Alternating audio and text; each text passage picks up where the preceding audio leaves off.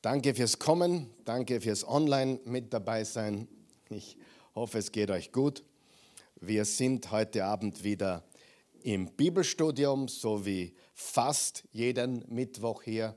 Ich sage deswegen fast, manchmal haben wir Ausnahmen, manchmal haben wir einen Gastsprecher, manchmal haben wir ein bisschen ein anderes Thema auch.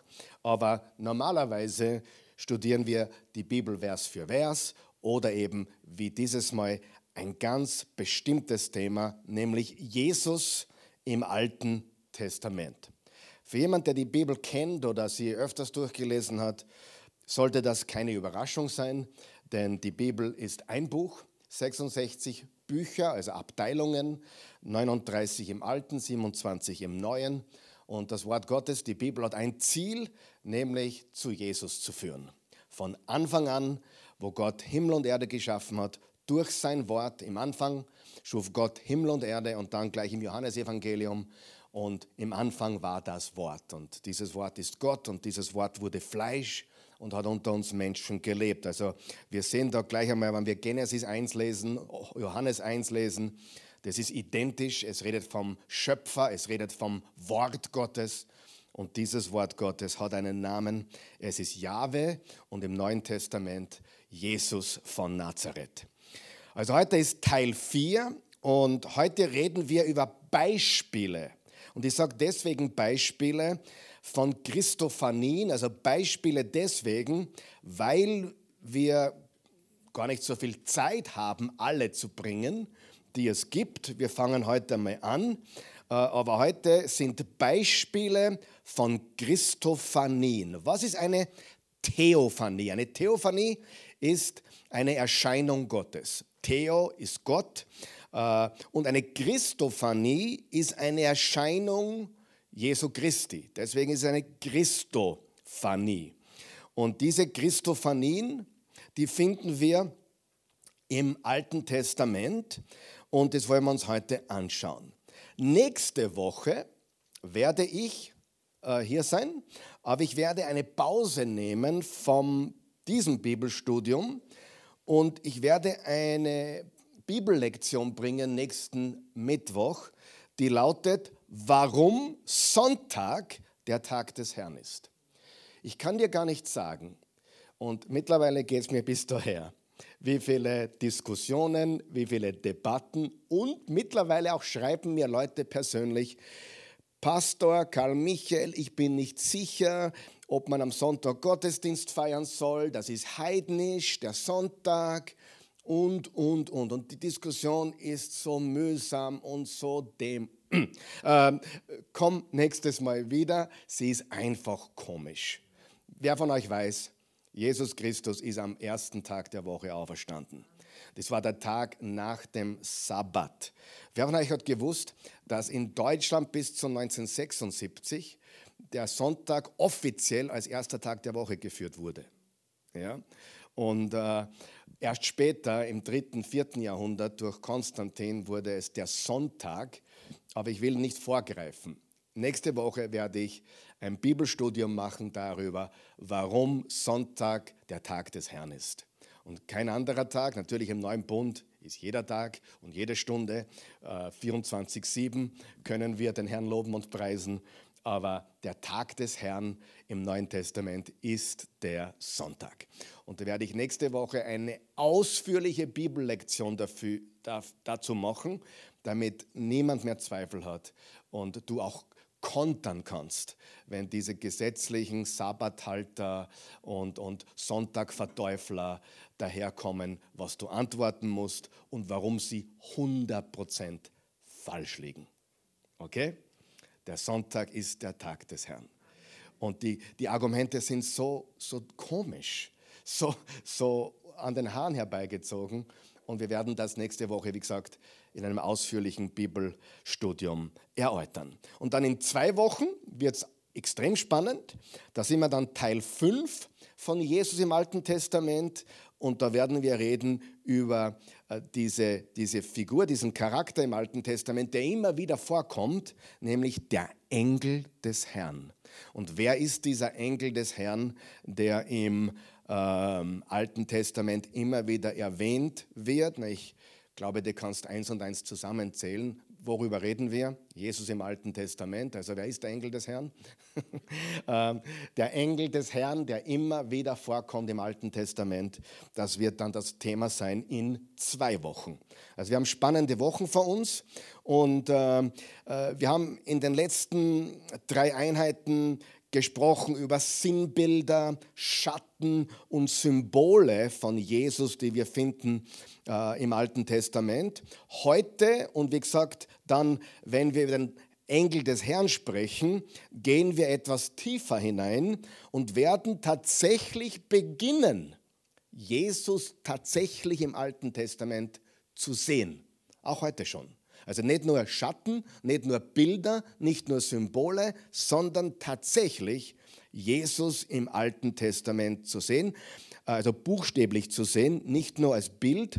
Und man kann dazu auch sagen, eine vorinkarnierte Erscheinung von Jesus. Dieses Wort ist jetzt eine Erfindung von mir, das gibt es nicht. Aber er wurde ja inkarniert oder ist Fleisch geworden in Bethlehem, ja, ein paar Jahre vor Christi Geburt eigentlich, also vom Kalender her.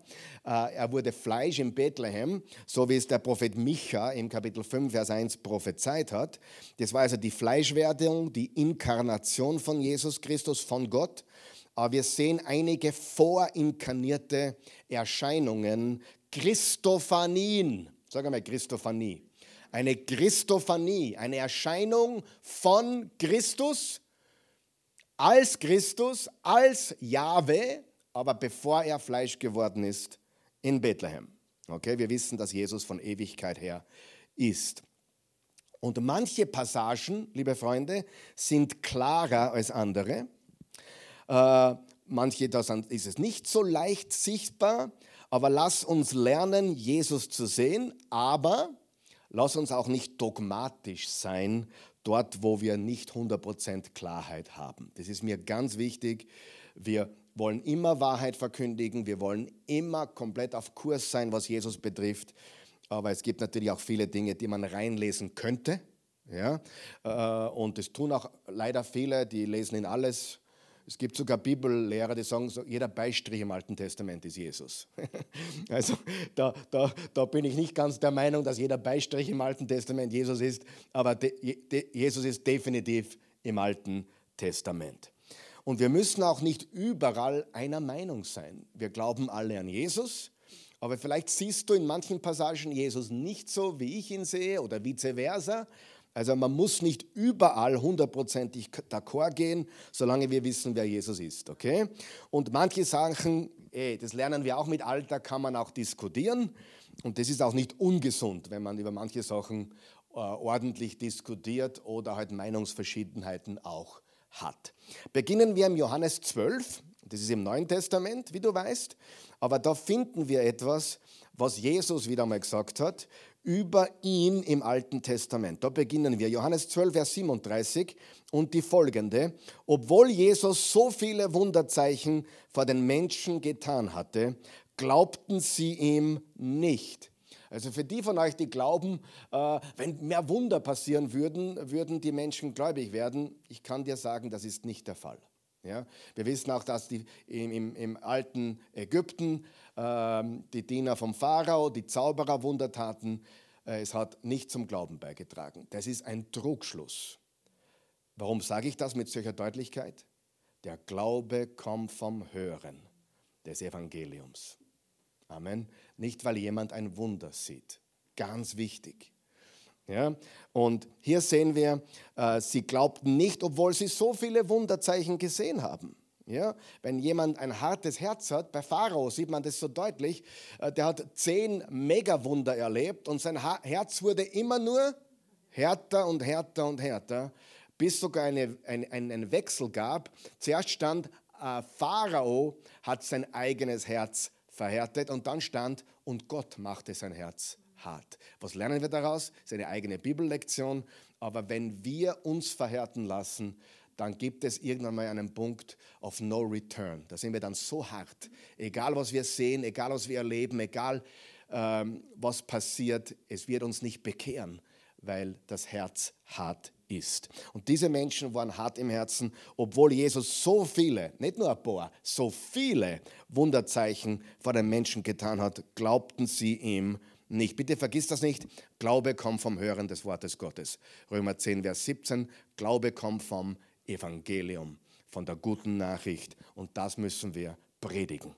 Vers 38. Und wenn Wunder passieren, freuen wir uns. Und wenn Heilungen passieren, freuen wir uns. Und wenn Dinge passieren, mit denen wir nicht rechnen, dann freuen wir uns.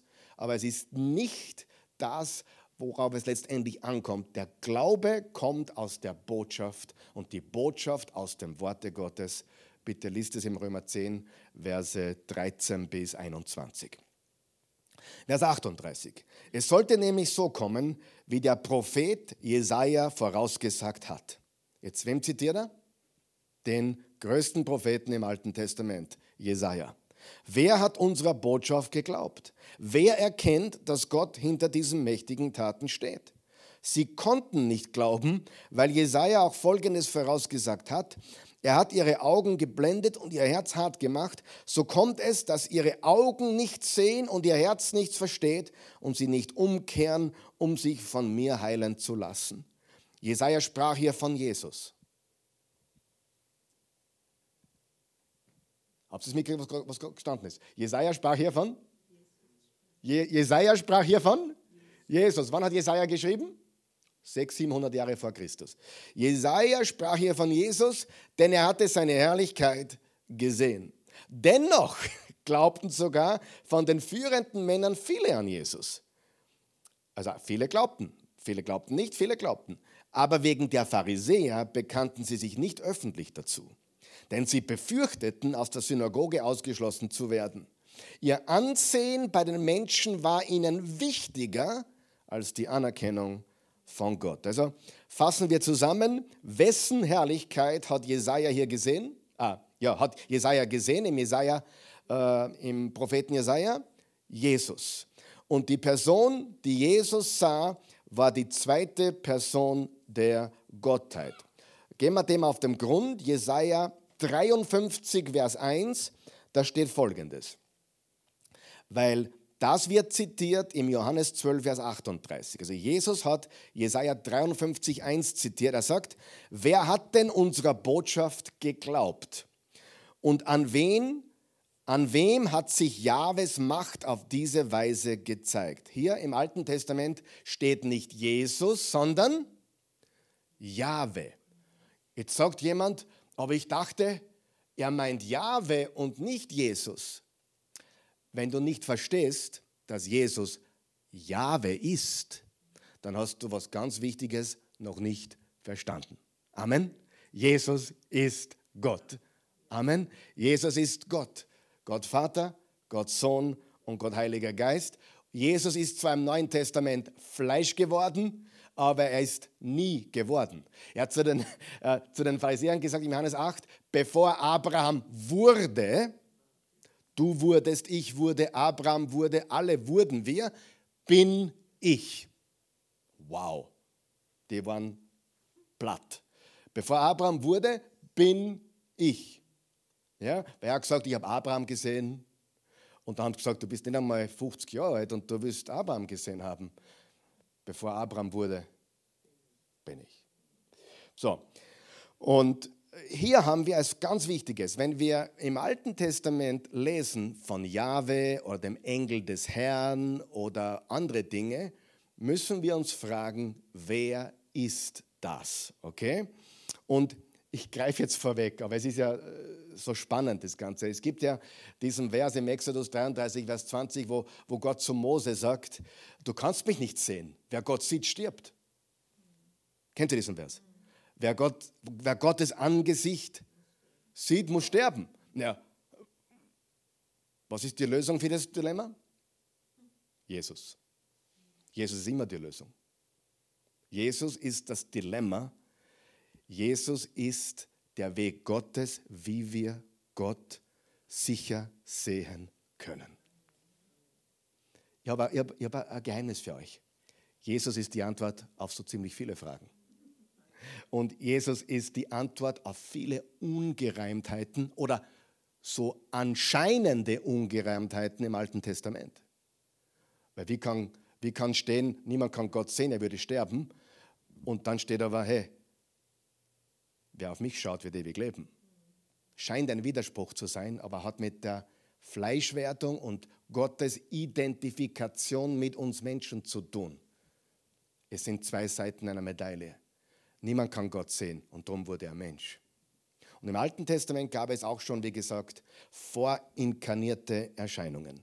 Im Römer 10, Vers 16, dort zitiert übrigens Paulus den Jesaja und sagt, äh, aber nicht alle haben dem Evangelium gehorcht oder geglaubt, denn Jesaja sagt, Herr, wer hat unserer Verkündigung geglaubt? Und jetzt schauen wir uns Jesaja Kapitel 6 an. Das ist nämlich die wirklich ganz wichtige Passage, wo Jesaja Jesus sieht. Äh, Jesaja 6. In dem Jahr, als König Usia starb, sah ich den Herrn. Wen hat er gesehen? Also, wie ich ein junger Mann war und gar nicht so lange her, dachte ich mir, ich, ich kriege das nicht auf die Reihe, dass Gott zu Mose sagt, niemand kann Gott sehen, sonst würde er sterben. Und hier lese ich, ich sah den Herrn.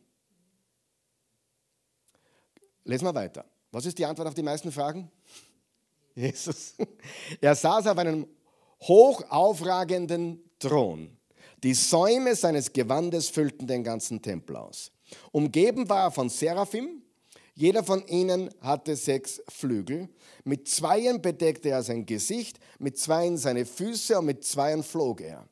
Einer rief dem anderen zu, heilig, heilig, heilig ist Jahwe, der dreimal heilige Gott spricht natürlich auch auf die Dreinigkeit an. Er ist dreimal heilig. Heilig, heilig, heilig ist Jahwe, der allmächtige Gott. Die ganze Erde bezeugt seine Macht. Pass mal kurz auf. Im Vers 1 steht, ich sah den Herrn. Im Vers 3 steht, heilig, heilig ist Jahwe. Ganz deutliche Erklärung, wen er hier sieht. Noch einmal, wenn du sagst, naja, er hat doch Jahwe gesehen und nicht Jesus, dann hast du noch nicht verstanden, wer Jesus ist. Jesus ist Jahwe. Und Mose hat sich offenbart, Entschuldigung, Gott hat sich Mose offenbart im Exodus 3 beim brennenden Dornbusch, auch eine Erscheinung von Jesus. Wer soll ich sagen, dass, ich, dass mich gesandt hat? Sag, ich bin, hat mich gesandt. Der ich bin, der ich bin. Und wenn man das nach vorne dreht, 1500 Jahre ins Johannesevangelium, und man sieht ungefähr 20 Ich bin-Aussagen von Jesus. Ich bin das Brot des Lebens, ich bin der Weg, ich bin die Wahrheit, ich bin das Leben, ich bin die Auferstehung, ich bin das Licht, ich bin das lebendige Wasser. Dann sieht man, dass Jesus, bevor Abraham wurde, bin ich. Wenn man das alles zusammen sieht, äh, sieht und die Bibel als Ganzes sieht, was man ja sollte, dann sieht man, dass Jesus nicht geworden ist, sondern immer ich bin wahr. Amen. Das ist so wichtig. Jesus ist Jahwe. Der Vater ist auch Jahwe. Aber Jesus ist auch Jahwe. Er ist Gott der Allmächtige. Vers 4. Von ihrem Rufen erbebten die Fundamente der Tempeltore und das ganze Haus wurde mit Rauch erfüllt.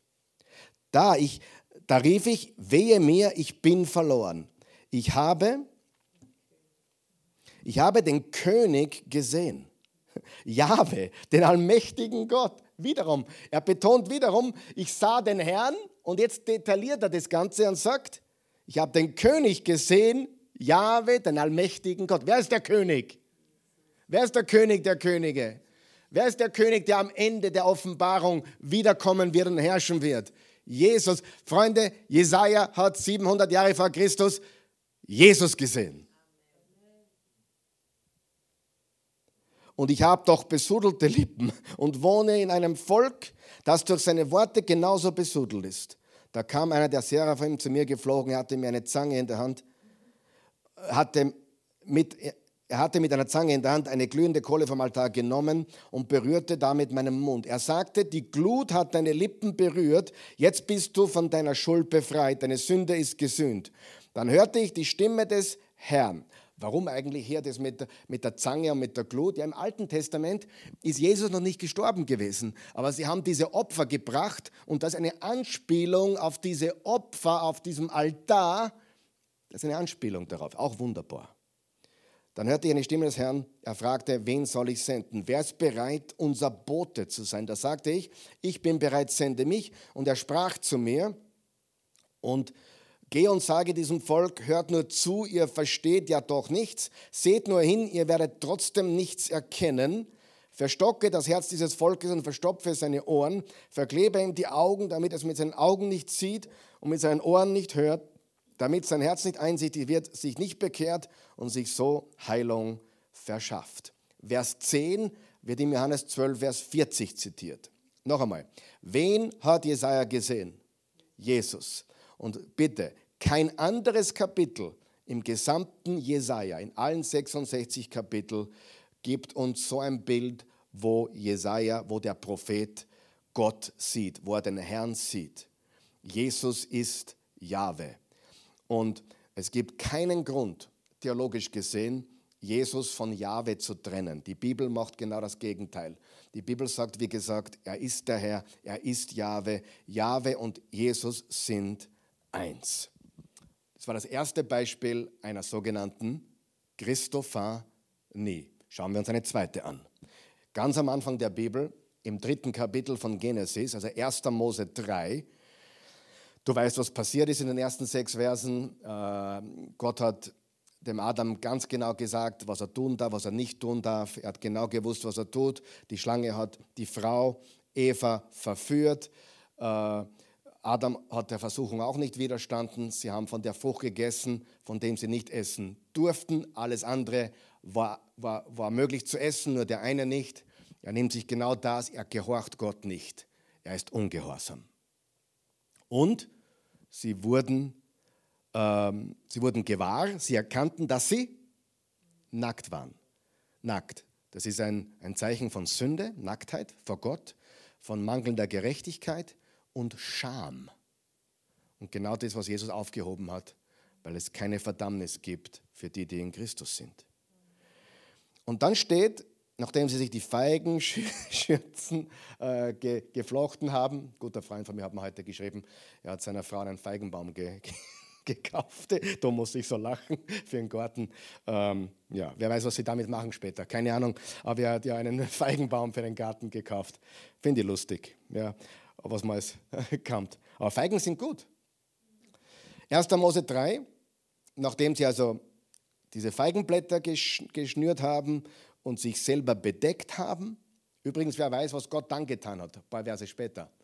Er hat ein Tier geopfert, das erste Opfer in der Bibel, und hat die Felle genommen, um sie zu bedecken. Was muss passieren, dass es Fälle gibt? Blut. Und das ist das erste gleich im selben Kapitel noch, nach den Feigenblätter, das ist meine Gerechtigkeit, mein Zudecken, kommt Gottes Gerechtigkeit, ein unschuldiges Opfer. Ein unschuldiges Opfer. Aber das ist jetzt dazwischen, da steht folgendes. Am Abend, als es kühler wurde, jetzt pass auf, bist du dort? Ist wichtig. Am Abend, als es kühler wurde, hörten sie Jahwe Gott durch den Garten gehen. Da ist jedes Wort jetzt wichtig. Da versteckte sich der Mann und seine Frau vor Jahwe Gott zwischen den Bäumen. Doch Jahwe Gott rief den Menschen, wo bist du? Wie man das nicht wissen würde. Der, aber Gott gibt uns die Chance, uns selber zu stellen. Der antwortete, ich hörte dich durch den Garten gehen und bekam Angst, weil ich nackt bin. Deshalb habe ich mich versteckt. Was haben wir hier? Wir haben hier, ich sage es vorweg, meine Meinung ist es, eine Christophanie. Dieser Jahwe-Gott, der durch den Garten geht, ist die zweite Person der Gottheit. Okay? Man könnte ja sagen, na, das ist ja nur symbolisch, Gott war nicht wirklich da, er hat nur Gemeinschaft mit ihm gehabt, so wie wir heute, Gott, Gott kam in den Raum. Ähm, und es gibt ein Wort, das habe ich mir jetzt auch hm, ein bisschen zu Gemüte führen müssen. Das heißt Anthropomorphismus. Wer hat das schon mal gehört? Anthropomorphismus bedeutet folgendes. Übertragung menschlicher Eigenschaften auf Nichtmenschliches, besonders in der Vorstellung, die man sich von Gott macht. oder eine menschliche Eigenschaft an nichtmenschliche Wesen. Also wir könnten sagen, Gott ist ja kein Mensch, aber ein Anthropomorphismus ist, ich gebe da ein Beispiel. Wer, wer hat schon mal gehört, Gott streckt seine Hand zu uns aus? So ein, kennt, Gott streckt seine Hand. Frage, ist es nur ein, ist es nur ein Anthropomorphismus oder hat Gott wirklich so eine lange Hand, die er uns entgegenstreckt? Oder ist das bildlich? Was glaubst du? Wenn wir sagen, Gott streckt seine Hand zu uns aus, ist es bildlich oder ist es tatsächlich seine lange Hand, so wie ich jetzt meine Hand ausstrecke? Ist bildlich, richtig? Ja? Da meint man nicht, wenn ich sage, Gott streckt seine Hand zu uns aus, meine ich nicht, natürlich nicht, dass eine physische Hand ausgestreckt ist. Gott ist ja kein Mensch. Aber man gibt dem göttlichen Wesen oder Gott in dem Fall, also dem nichtmenschlichen Wesen, eine menschliche Eigenschaft, die wir verstehen. Seine Hand ist zu uns ausgestreckt. Bildliche Sprache. Oder im Jesaja 66, Vers 1 steht: Der Himmel ist mein Thron und die Erde der Schemel meiner Füße. Frage: Hat Gott wirklich einen Schemel auf der Erde, wo er die Füße drauf gibt? Oder was bedeutet das? Es bedeutet, dass er Herr ist und am Thron sitzt.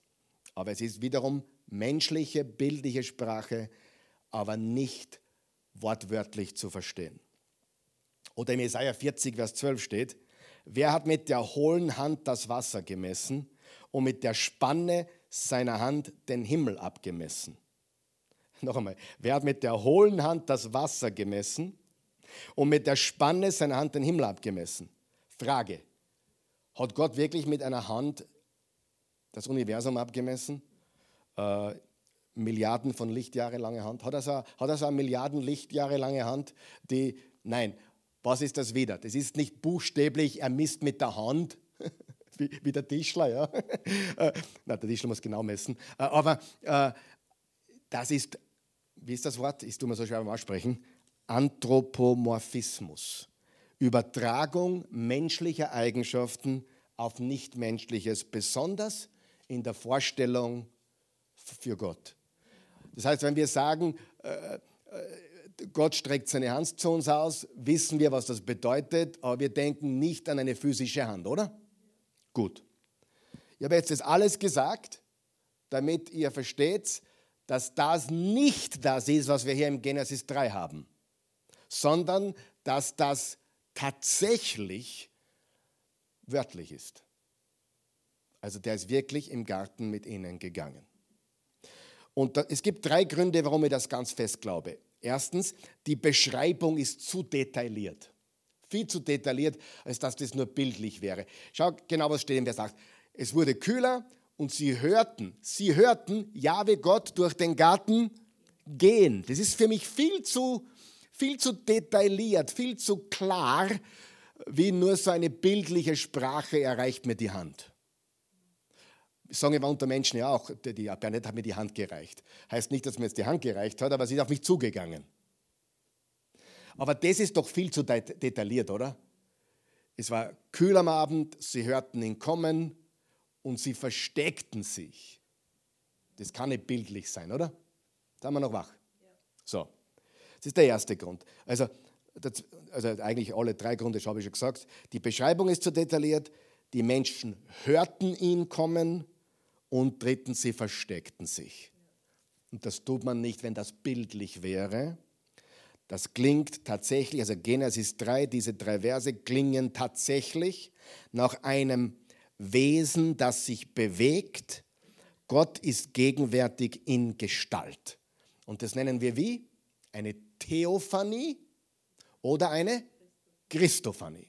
Okay? Und das ist sehr, sehr wichtig. Du sagst, naja, aber wie kannst du das geben? Gott ist doch kein Körper. Naja, äh, Jesus ist auch Gott und er kam in einem Körper. Und wenn Gott einen Körper braucht, dann hat er einen. Und dann benutzt er einen. Auch Engel, Geistwesen, wissen wir zum Beispiel aus Hebräer 13,2, Menschen haben Gastfreundschaft gezeigt, haben Fremde bei sich übernachten lassen und aufgenommen und sie betreut und gegessen. Und sie wussten nicht, dass sie einen Engel aufnahmen. Sie haben Engel beherbergt, beherbergt ohne es zu wissen. Also selbst Engel können, wir wissen nicht, wie das passiert, sie können in physischer Gestalt erscheinen. Ich kenne jemanden, der behauptet, ich, ich, ich glaube es ihm, der sagt, er hat einen Auto, äh, Autostopper mitgenommen und dann hat er ihn rausgelassen, dreht sich um und der war gar nicht mehr da. Kann es geben. Ob das du jemals erlebst oder ich, ist eine andere Frage. Aber auch Engel, wir wissen es aus Hebräer 13,2 definitiv, dass sie so ähnlich ausschauen wie Menschen, dass wir den Unterschied nicht kennen. Und Jesus war auch hier im Genesis 3 ganz am Anfang, noch bevor äh, ausgesprochen wurde, dass der Messias kommen würde. Die erste Prophetie ist im, dann im, im, Vers 15. Ich werde Feindschaft setzen zwischen äh, der, Schlange und dem Samen der Frau. Und du wirst er wird dir den Kopf zertreten. Satans Kopf ist zertreten und du, Schlange, wirst ihn an der Ferse stechen, du wirst ihm wehtun, aber dein Kopf geht drauf. Und ein paar Verse später, und Gott machte ihnen Fellen von Tieren und zog sie ihnen an. Alles messianisch, alles christozentrisch. Sind wir noch da? Geht es euch noch gut? Okay, noch einmal, ich habe es jetzt da stehen, darum sage ich es jetzt. Ist ja nicht, auf deiner Auto, ist ja nicht eingeblendet, aber im Exodus 33 und, und er sprach, Gott sprach zu Mose, du kannst mein Angesicht nicht sehen, denn ein Mensch kann mich nicht sehen und am Leben bleiben. Habe ich heute schon zwei, dreimal gebracht, aber es ist ganz wichtig zu verstehen. Weil um dieses Dilemma zu beantworten, gibt es nur eine Antwort. Jesus. Bei Jesus wurde erwiesenermaßen von zigtausenden Menschen gesehen vor der Auferstehung und von Hunderten, vielleicht sogar knapp tausend nach der Auferstehung. Er wurde gesehen. Und wir werden sogar aufgefordert, ihn anzuschauen, auf ihn zu blicken. Das heißt, ich liebe das, die Antwort auf fast alle Fragen ist Jesus. Gehen wir zum nächsten, äh, zur nächsten Christophanie, 1. Mose 18. 1. Mose 18, eine sehr bekannte Stelle, du kennst sie sicher, wo wo äh, diese drei Männer Abraham besuchen und dann dort Abraham verhandeln mit, mit Gott, weil er ja Sodom und Gomorra äh, vernichten wird. Okay, aber lesen wir mal da hinein. Vers 1. Da erschien Jahwe Abraham bei den Terabinten von Mamre, als dieser in der Mittagshitze gerade am Eingang seines Zeltes saß. Ich glaube, das Mittagshitze ist nicht übertrieben. Wenn du schon mal dort warst, weißt du, Israel im Sommer 45 Grad Minimum da in der Wüste. Abraham blickte hoch und sah auf einmal drei Männer vor sich stehen bleiben. Bleiben wir da kurz stehen. Ich werde dir jetzt zeigen, diese drei Männer sind nicht die Dreieinigkeit. Das wäre mormonische Theologie. Die Mormonen glauben, Gott Vater hat einen Körper, Jesus hat einen Körper und der Heilige Geist hat auch einen Körper. Das ist klare mormonische Theologie. Wir glauben das nicht. Wir sehen dann später, dass einer davon Gott war und zwei davon waren Engel. Diese drei Männer.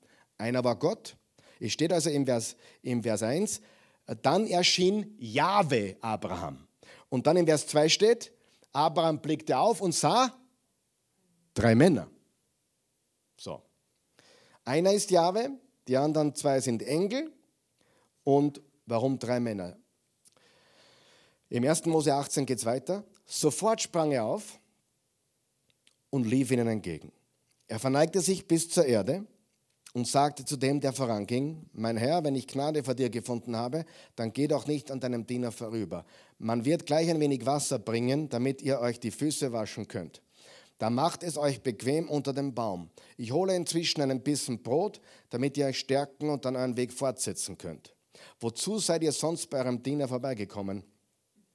Tu, was du vorhast, sagten die Männer. Jetzt wird's lustig. Äh, also, ich mache euch was zum Essen. Äh, da eilte Abraham zu Sarah ins Zelt und rief: Schnell, drei Maß vom feinsten Mehl, mach Teig und back Fladenbrot. Also, ich koche euch was. Sarah, geht schon. Sehr typisch. Er lief weiter zum Vieh, suchte ein schönes, zartes Kalb heraus und befahl dem jungen Mann dort, es schnell zuzubereiten. Also die, die, die, die Zeitgeschichte in diesen Ländern ist auch ein bisschen anders wie bei uns. Das hat schon seine Zeit gedauert. Dann holte er saure und süße Milch, nahm das gekochte Fleisch und setzte alles seinen Gästen vor. Während sie aßen, stand er unter dem Baum und bediente sie. Dann fragten sie ihn, wo ist deine Frau Sarah? Da im Zelt, erwiderte er. Da sagte Jahwe. Wer sagte? Jahwe. Wer ist Jahwe? Gott. Einmal Gott allgemein. Aber wir werden dann gleich sehen, es ist eine Christophanie. Nächstes Jahr um diese Zeit komme ich wieder zu dir dann wird deine Frau Sarah einen Sohn haben. Sarah lauschte am Zelteingang, der sich gerade hinter ihm befand. Abraham und Sarah waren damals schon alt und Sarah war lange über die Wechseljahre hinaus. Da lachte Sarah innerlich und dachte, jetzt wo ich verwelkt bin, soll ich noch Liebeslust haben? Und mein Eheherr ist ja auch alt. Da sagte Jahwe wiederum, zu Abraham. Warum hat Sarah denn gelacht und denkt, soll ich als alte Frau wirklich noch Mutter werden können? Sollte für Jahwe denn irgendwas unmöglich sein? Also ganz klar, ich bin Jahwe, mir ist nichts unmöglich, ich bin der Allmächtige. Nächstes Jahr zur genannten Zeit komme ich wieder, dann hat Sarah einen Sohn. Ich habe doch nicht gelacht, leugnete Sarah, denn sie hatte Angst bekommen, als er sagte, doch du hast gelacht. Dann brachen die Männer auf, dann brachen die Männer auf. Jetzt steht wieder, zuerst Jahwe sprach, dann die Männer brachen auf. Er wechselt hin und her zwischen Jahwe und den Männern. Nicht vergessen, Jahwe besuchte ihn und er sah drei Männer. Ähm, dann brachen die Männer auf, Abraham begleitete sie. Als sie die Ebene von Sodom unter sich liegen sahen, dachte Jahwe, jetzt ist wieder Jahwe. Männer, Jahwe, Männer, Jahwe. Soll ich Abraham verheimlichen, was ich vorhabe? Er soll doch der Vater eines großen und mächtigen Volkes werden und durch ihn sollen alle Völker der Erde Segen empfangen. Denn mit ihm habe ich Verbindung aufgenommen oder einen Bund geschlossen, damit er seinen Sohnen, Söhnen und seinen weiteren Nachkommen aufträgt, den Geboten Jahwes zu folgen, das Recht zu achten und Gerechtigkeit zu üben, so kann Jahwe auch seine Zusage an ihn einlösen. Jahwe sagte also, schwere Klagen sind über Sodom und Gomorra zu mir gedrungen, Ihre Sünde ist offenbar gewaltig groß.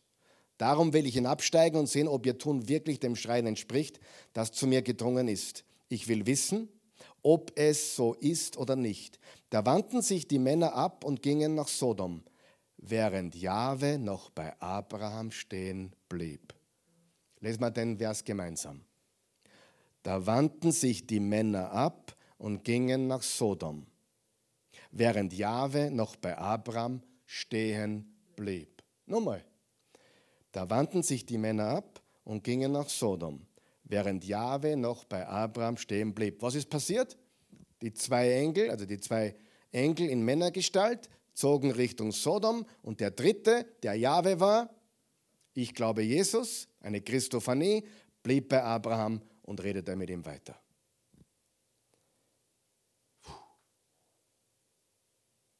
Abraham trat dicht heran und sagte, willst du wirklich den Gerechten mit dem Gottlosen umbringen? Jetzt pass auf.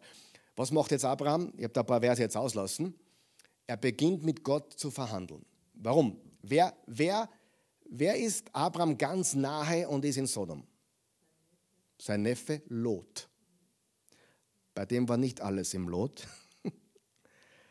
äh, Lot war, im Kapitel 13 von Genesis passiert etwas, wo Abraham und Lot beide so reich wurden, so große Viehherden hatten, dass sie Streit hatten mit ihren, ihren Knechten. Die Knechte stritten untereinander. Und dann hat Abraham gesagt, so können wir nicht weitermachen, wir müssen uns ausbreiten. Wenn du nach Süden gehst, gehe ich nach Norden. Wenn du nach Norden gehst, gehe ich nach Süden. Und dann steht, und Lot schaute, wo es am besten ausschaut. Und gesagt, ja, da unten Richtung Sodom, da ist es wasserreich und so weiter. Okay, zieh du runter, ich gehe da. Und dort hatte er dann natürlich immer wieder Probleme. Und wer von euch weiß, wenn man in die falsche Gegend zieht, hat das Auswirkungen auf die Kinder. Und äh, Lot wurde bestenfalls lauwarm, hat sogar einmal seine, seine, seine Töchter preisgeben wollen, damit seine Gäste nicht belästigt werden. Also war, war kein so ehrenhafter Vater. Aber Abraham liebte ihn und er wird auch interessanterweise von Gott als gerecht bezeichnet. Der gerechte Lot. Nicht, weil er alles perfekt gemacht hat, sondern weil er im Bund mit Gott war, so wie wir heute durch Christus. Okay? Und dann sagt er, okay, was ist, wenn du 50 unten findest, die gerecht sind? Okay, wenn ich 50 finde, lasse ich alles stehen, rühre nichts an. Dann sagt er, ja, aber was ist, wenn es nur 40 sind? Dann lasse ich es auch stehen. Ah, was ist, wenn es nur 30 sind? Bis 10 äh, tut er verhandeln. Was ist, wenn, ich, wenn nur 10 Gerechte dort sind? Wenn ich, wenn ich 10 Gerechte dort finde, sagt Jahwe, werde ich die Stadt verschonen. Hat er offensichtlich keine 10 gefunden. Ja, Ach, wissen wir. Das ist aber dann, geht es dann weiter. Ihr kennt die Geschichte. Vers 32, bitte werde nicht zornig, Herr, sagte Abraham, ich will nur noch einmal reden. Vielleicht findet man auch nur zehn. Ich verschone sie auch wegen der zehn, antwortete Jahwe. Also von 40 auf 30, auf 20, auf 10. Dann brach er das Gespräch ab und ging weg. Abraham kehrte nach Hause. Ja? Wo, wo waren die anderen zwei Männer bereits hingegangen? Richtung Sodom. Jetzt wird das Gespräch abgebrochen, Abraham geht nach Hause und Jahwe geht seinen Weg, wahrscheinlich dort, wo die beiden anderen hingegangen sind. Schauen wir, was im Kapitel 19 steht, im nächsten Vers, im Vers 1. Am Abend, jetzt pass auf, was da steht, bitte. Am Abend trafen, was sind die nächsten zwei Worte? Beiden Gottesboten. Was sind Gottesboten? Engel. Angelos, Botschafter. Äh, im, Im Hebräischen glaube ich Malach, oder? Malach. Ist das richtig? Also hebräisch Malach und im Griechischen im Neuen Testament Angelos. Und Angelos heißt im Prinzip Botschafter, Messenger. Am Abend trafen die beiden Gottesboten in Sodom ein. Lot saß gerade im Tor der Stadt. Also er war wichtig dort geworden. Er hatte was zu sagen dort. Ja, wirklich. Am Tor, da saßen die Männer, die die Stadt regierten, mehr oder weniger. Der Stadtrat.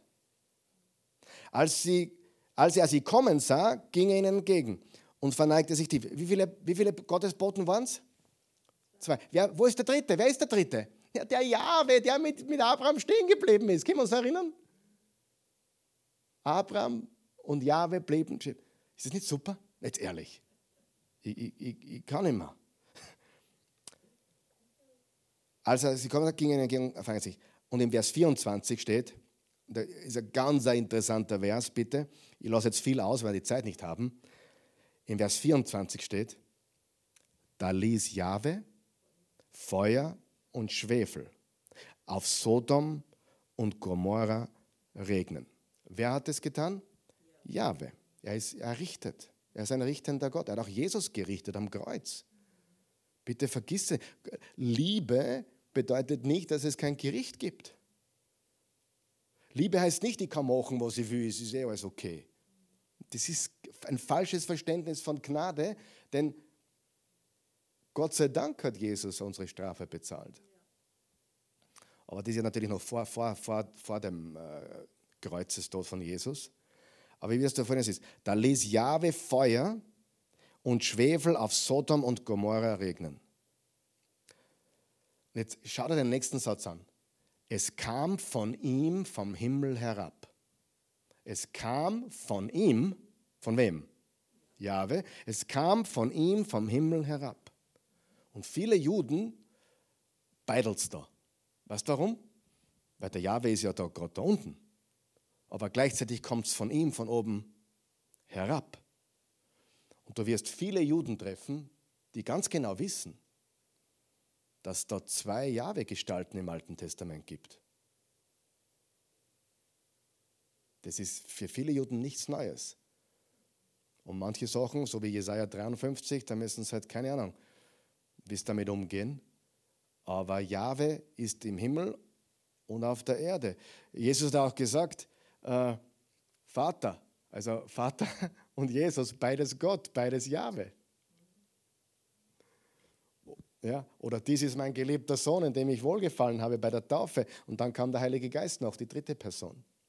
Siehst du das alles zusammenkommen? Hoffentlich ergibt es Sinn heute. In der Elberfelder steht, vom Vers 24, da liest, pass auf, was da steht, da steht so wunderbar. Da ließ der Herr, also Jahwe, auf Sodom und auf Gomorra Schwefel und Feuer regnen von dem Herrn aus dem Himmel. Siehst du, was da steht? Ich erfinde es nicht übrigens. Das ist Elberfelder. Das ist ziemlich puh, eine sehr gute Übersetzung. Da liest der Herr auf Sodom und Gomorra Schwefel und Feuer von dem Herrn aus dem Himmel. Gut. Und im Amos 4, Vers 11 steht, ich habe euch das Unterste zu Oberst gekehrt, wie damals bei Sodom und Gomorra. Da wart ihr wie ein angekohltes Holzscheit, das man aus dem Feuer reißt. Und doch kehrtet ihr nicht zu mir um, sagt Jahwe. Also im Amos, das ist viele hundert Jahre später, ein Prophet sagt, hey, das habe ich getan und ihr seid nicht umgekehrt. Ich habe es getan, Jahwe hat es getan und ihr seid trotzdem nicht umgekehrt. Okay, das nächste. Nächste, jetzt haben wir, was haben wir jetzt schon? Wir haben, wir haben jetzt Jesaja 6. Jesaja sieht Jesus. Dann haben wir, was war das nächste? Äh, Genesis 3, Adam und Eva, wie er im, im, Kühl, im Kühle des Abends äh, mit ihnen wandelte. Dann haben wir gehabt 1. Mose 18, Abraham und die drei Männer. Einer ist Jahwe, der andere sind zwei Gottesboten, zwei Engel. Und jetzt kommen wir zu einer sehr bekannten Passage auch. 1. Mose 32, wo Jakob mit Gott kämpft. mit Gott kämpft. Der Arme. Na, 1. Mose 32, Vers 23. Doch mitten in der Nacht, Hintergrund, kurzer Kontext, Jakob bereitet sich vor, seinen Bruder Esau zu treffen. Viele, viele Jahre nachdem sie sich getrennt haben. Ihr wisst, was Jakob ihm angetan hat, oder? Hat ihn betrogen, das Geburtsrecht genommen und so weiter. Oder erschlichen. Und, jetzt, und er hat sich jetzt vorbereitet auf die Begegnung mit Esau.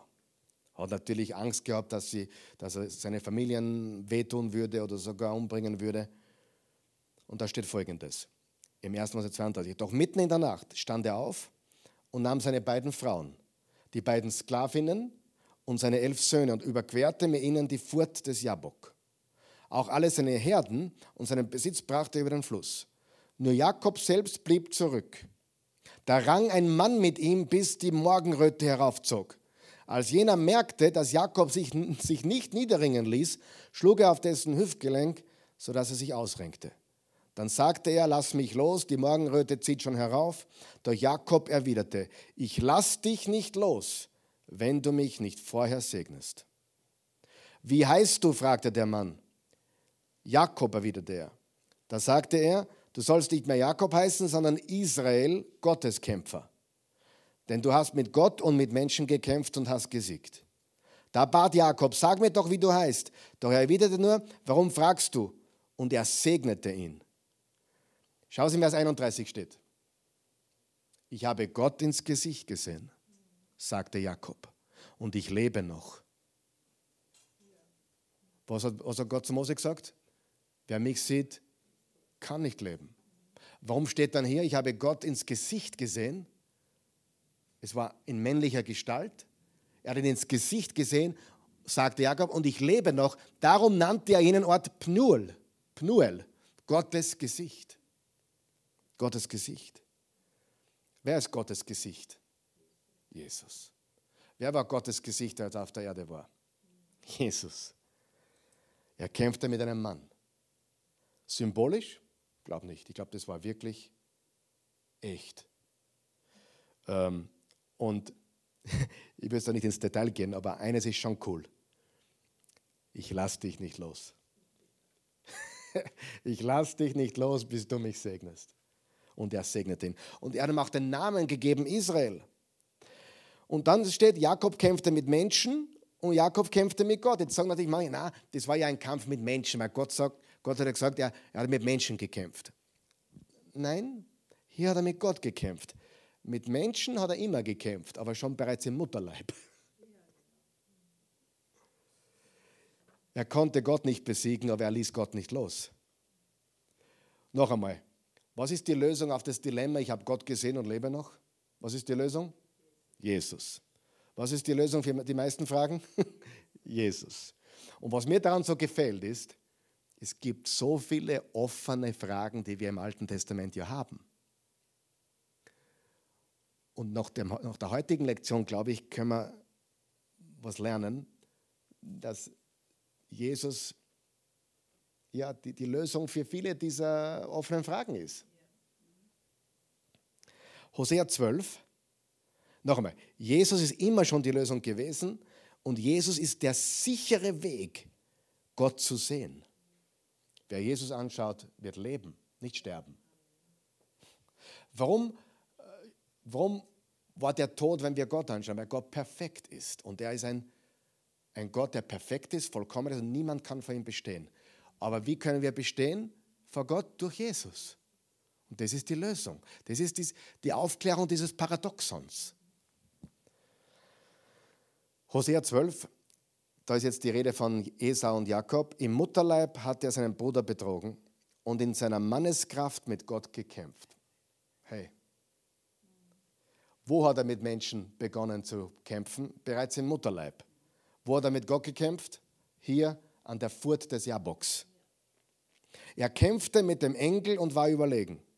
Er weinte und flehte ihn um Gnade an, in Bethel sollte er ihn finden und dort redet er zu uns. Jahwe, der allmächtige Gott, Jahwe ist sein Name. Im Vers 5 steht, er kämpfte mit dem Engel. Und ich werde euch das nächste Mal beweisen, das ist nicht ein Engel, sondern das ist der Engel des Herrn. Und der Engel des Herrn ist niemand geringerer wie Jesus, Jahwe. Ich komme heute nicht dazu, aber im fünften Kapitel von Josua da betet Josua den Engel des Herrn an. Und der Engel des Herrn widerspricht ihm nicht. Wir wissen in der Offenbarung, wo Johannes einen Engel anbeten will und er weist ihn sofort zurecht. Das werden wir auch noch sehen. Das ist Josua, Kapitel 5, kurz bevor sie Jericho einnehmen. Jesus ist das Ebenbild des unsichtbaren Gottes. Jesus war schon immer die Antwort, ich wiederhole mich gerne, weil es so wichtig ist, auf so viele der offenen Fragen im Alten Testament. Noch ein Beispiel und dann sind wir fertig. Und zwar Daniel 3, Shadrach, Meshach und Abednego, die drei Jungs, die mit Daniel von Judäa nach Babylon verschleppt wurden. Sehr bekannte Geschichte, du kennst sie. Äh, Nebukadnezar hat ein goldenes Stammbild aufrichten lassen in dieser Ebene. Äh, und hat allen geboten, dieses Stammbild von ihm anzubeten. Und er hörte, dass diese drei Jungs und einige andere das nicht tun wollten und hat gesagt, er war fuchsteufelswild, dreht den Ofen siebenmal auf, siebenmal heißer auf und schmeißt sie hinein. Vers 19. Da geriet Nebukadnezar noch mehr in Wut. Sein Gesicht verzerrte sich vor Zorn über Schadrach, Meshach und Abednego. Er ließ den Ofen siebenmal so stark heizen wie sonst. Auch das Sieben hier ist, ist eine Redewendung. Die, die, die, die, konnten nicht siebenmal, die konnten nicht das Feuer messen oder, okay, verstehen, was ich sage? Einfach tratze es auf, so heiß wie es geht. Ja, ist hier gemeint. Dann befahl er den stärksten Männern in seinem Heer, die drei zu fesseln, in den glühenden Ofen zu werfen. Sofort wurden sie in ihrer Kleidung, ihren Hosen, Mäntel und Mützen gefesselt und in den glühenden Ofen geworfen. Und weil der König befohlen hatte, ihn besonders stark zu heizen, wurden die Männer, die Schadrach, Meshach und Abednego hinaufbrachten, von den herausschlagenden Flammen getötet. es war so heiß, die waren nur in der Nähe vom Ofen und die Flammen haben sie erwischt. Das hätte eigentlich auch mit denen passieren müssen, die wären sofort tot gewesen. Da erschrak der König Nebukadnezar. Er fuhr auf und sagte zu dem Ratgeber, haben wir nicht drei Männer gefesselt ins Feuer geworfen? Ja, gewiss, König, erwiderten sie. Warum sehe ich dann aber vier Männer ohne Fessel im Feuer umhergehen? Da haben wir wieder den Umhergeher. Der ist im Garten schon umhergegangen, da geht er wieder umher. Sie sind alle unversehrt und der vierte sieht aus wie ein Göttersohn. Jetzt passen wir kurz auf. Göttersohn. War Nebukadnezar ein Christ? Natürlich nicht. Christ war noch niemand. War er ein Jude? Nein. War er gläubig an Jahwe? Nein. Nebukadnezar war ein heidnischer König, der falsche Götter verehrt hat. Aber wie beschreibt er, das ist wichtig, wie beschreibt er diesen vierten? Er beschreibt ihn als wie einen Göttersohn. Das war seine Beschreibung. Das hat keine theologische Bedeutung. Er hat, hat sagen können, der schaut wie Herkules oder keine Ahnung was. Er hat einfach eine Gestalt gesehen, die er beschrieben hat als Göttersohn. Nebukadnezar trat näher an die Öffnung des Ofens und rief: Shadrach, Meshach, Abednego, ihr Diener des höchsten Gottes, kommt heraus. Da kamen die drei aus dem Feuer. Die Satrapen und die Präfekten, die Statthalter und die Ratgeber des Königs kamen zusammen und sahen, dass das Feuer diesen Männern nichts hatte anhaben können. Ihr Haar war nicht versenkt, ihre Kleidung war unversehrt, nicht einmal Brandgeruch konnte man ihnen wahrnehmen. Da rief Nebukadnezar aus. Zuerst war er fuchsteifes wild, jetzt ist er plötzlich Gepriesen sei der Gott von Shadrach, Meshach und Abednego. Er hat seinen Engel geschickt, um diese Männer zu retten, die sich auf ihn verließen und sich dem Befehl des Königs versetzen. Jetzt sagt der Engel. Zuerst sagt der Göttersohn, jetzt sagt der Engel. Beides hat keine theologische Bedeutung, es sind nur seine Wahrnehmungen. Äh, um diese Männer zu retten, die sich auf ihn verließen und sich dem Befehl des Königs widersetzten. Sie haben ihr Leben gewagt, damit sie außer ihrem Gott keinen anderen verehren oder anbeten müssten. Frage, wer ist der vierte Mann? Möglich, ja, absolut möglich. Ich bin jetzt ein bisschen mutig und sage, muss aber nicht sein. Es, es, es hätte auch, es hätte, also aus dieser Passage, sagen wir ganz ehrlich, oder? Wir, wir, sind, wir tun nicht jetzt, wir reden ja.